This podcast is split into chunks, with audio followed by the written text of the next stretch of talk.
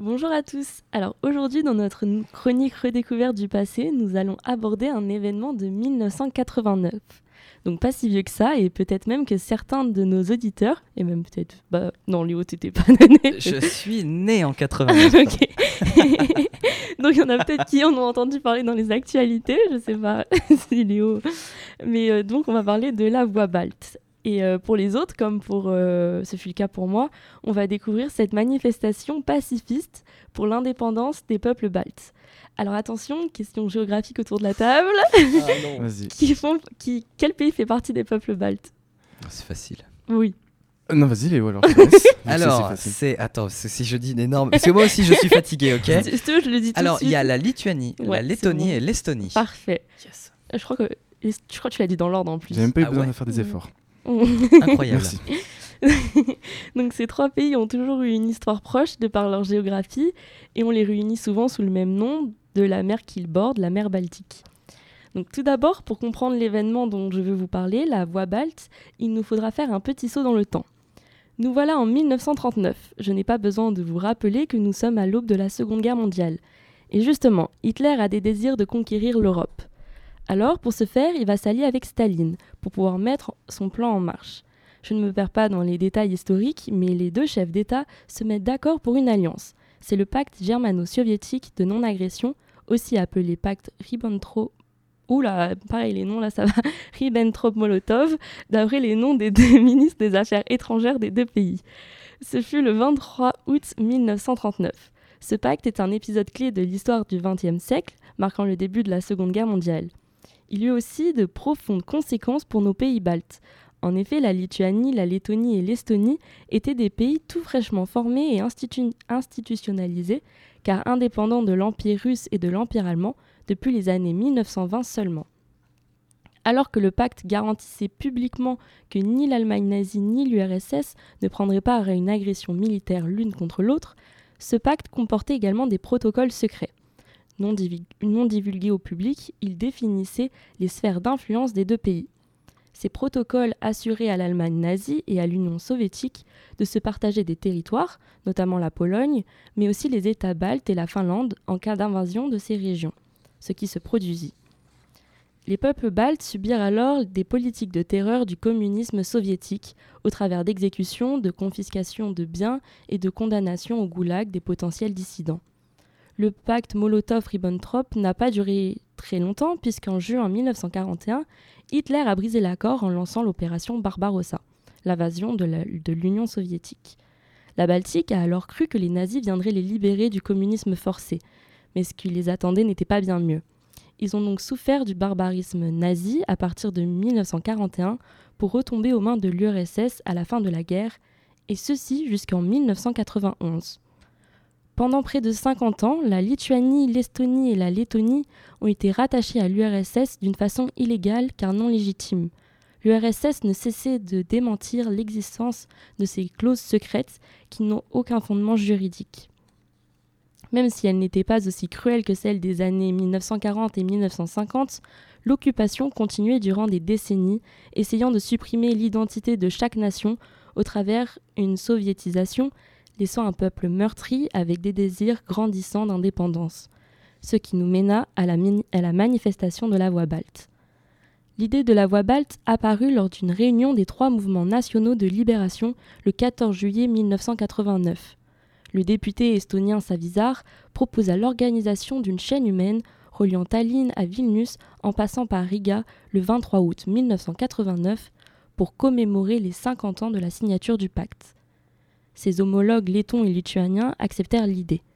Une déclaration des droits des nations baltes fut également rédigée pour souligner, je cite, que les Estoniens, Lettons et Litu- Lituaniens avaient un droit naturel de vivre sur leur terre et de contrôler leur sphère politique, culturelle et économique. La manifestation avait pour objectif de faire réagir la communauté inter- internationale en leur montrant la solidarité des Baltes et pour protester contre l'injustice du pacte entre Hitler et Staline qui avait plongé ces peuples dans 50 ans d'occupation. Mais comment ce fut possible dans un État aussi répressif qu'était l'URSS Eh bien, à ce moment-là, l'URSS perdait en influence. Gorbatchev et son gouvernement faisaient face à des soulèvements de plus en plus répétitifs et imposants des États soviétiques. Alors, ils ont fait passer les premières réformes libérales. Elles concernaient des changements politiques, économiques, culturels et surtout concernaient la censure. La réforme de la censure limita la capacité du régime soviétique à exterminer toute personne désireuse de plus de liberté. Alors les défenseurs de l'indépendance avaient à présent la possibilité de s'exprimer, possibilité limitée tout de même, mais ce qui cinq ans plus tôt leur aurait valu la déportation au goulag. Dans chaque pays, des fronts populaires prit forme dans, l'année 1988 et des mouvements pour la liberté devinrent de plus en plus courants. Les manifestations attirèrent de plus en plus de personnes qui, suite aux nouvelles réformes, pouvaient de nouveau agiter leurs drapeaux et scander leur hymne national. Cependant, le gouvernement soviétique critiqua tout de même et réprimanda l'idée de la voie balte. Oui aux critiques, mais il ne faut pas qu'elle soit trop bruyante non plus. Tous les médias officiels de l'URSS abondèrent d'articles et de commentaires les actualités en les désignant de nationalistes extrémistes baltes qui souhaitaient la destruction du socialisme véritable de l'URSS. Face à l'ampleur que la manifestation allait prendre et son impact international, le gouvernement soviétique menaça d'interdire drastiquement les organisations soutenantes de toute forme d'indépendance, d'annuler aussi toutes les réformes libérales dans la région balte et menaçait même de déployer l'armée dans les rues pour empêcher n'importe quelle sorte de manifestation. Mais la voie balte eut bien lieu le 23 août 1989. Elle fut d'une ampleur massive, s'étalant sur 650 km. Cela demanda une organisation très détaillée, surtout à une époque où Internet n'existait pas. Tout devait être inclus dans la logistique. Le chemin emprunté allait être assuré par des milliers de volontaires issus des mouvements de libération. Ils utilisèrent notamment des radios, des avions, dont certains, certains furent confisqués par le gouvernement soviétique, mais furent notamment aidés par la police locale. La chaîne humaine traversa les capitales historiques des trois nations, Vilnius en Lituanie, en passant par Riga en Lettonie et pour finir par Tallinn en Estonie. Elle passa aussi par de nombreuses autres villes. En effet, les personnes qui désiraient participer à la manifestation étaient assignées à un secteur selon leur ville d'origine, leur lieu de travail, leur affiliation politique ou leur statut social. Par exemple, les anciens déportés au goulag lituanien étaient invités à prendre place dans le centre-ville de Vilnius après avoir lourdement souffert aux mains du régime. L'événement se déroula sans problème particulier, bien que les embouteillages furent à, l'accueil. Imaginez-vous, même si Moscou tenta de minimiser les chiffres, il est probable qu'il ait fallu 2 millions de personnes pour, pour couvrir 650 km. Plus d'un quart de la population balte de l'époque se tient la main durant 15 minutes à partir de 19h ce 23 août 1989. La chaîne rompue, ils ne rentrèrent pas immédiatement chez eux. Ils chantèrent des chants de la liberté, prendirent des drapeaux nationaux, écoutèrent des discours, partagèrent entre eux leur histoire de résistance contre l'occupant et réalisèrent que l'indépendance était plus qu'attendue. Puis tout s'accéléra. En novembre 1989, le mur de Berlin tombait. Et en hiver 1989, après l'effondrement des régimes communistes en Europe centrale, le Congrès des députés du peuple d'URSS reconnaissait que la signature des protocoles secrets du pacte Molotov-Ribbentrop était nulle et non advenue, c'est-à-dire sans fondement juridique, et qu'elle avait transgressé la souveraineté et l'indépendance de nombreux États. Cependant, le gouvernement de Gorbatchev n'aurait jamais permis aux trois États de déclarer leur, leur, indépendance. Mais la Lituanie eut le courage d'être la première à le faire en mars 1990, entraînant ainsi le début de la chute de l'Empire.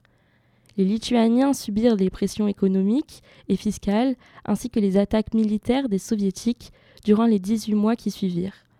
La nuit, du, 13 janvier fut sanglante de par la, mort de 14 défenseurs de la liberté non, non armés.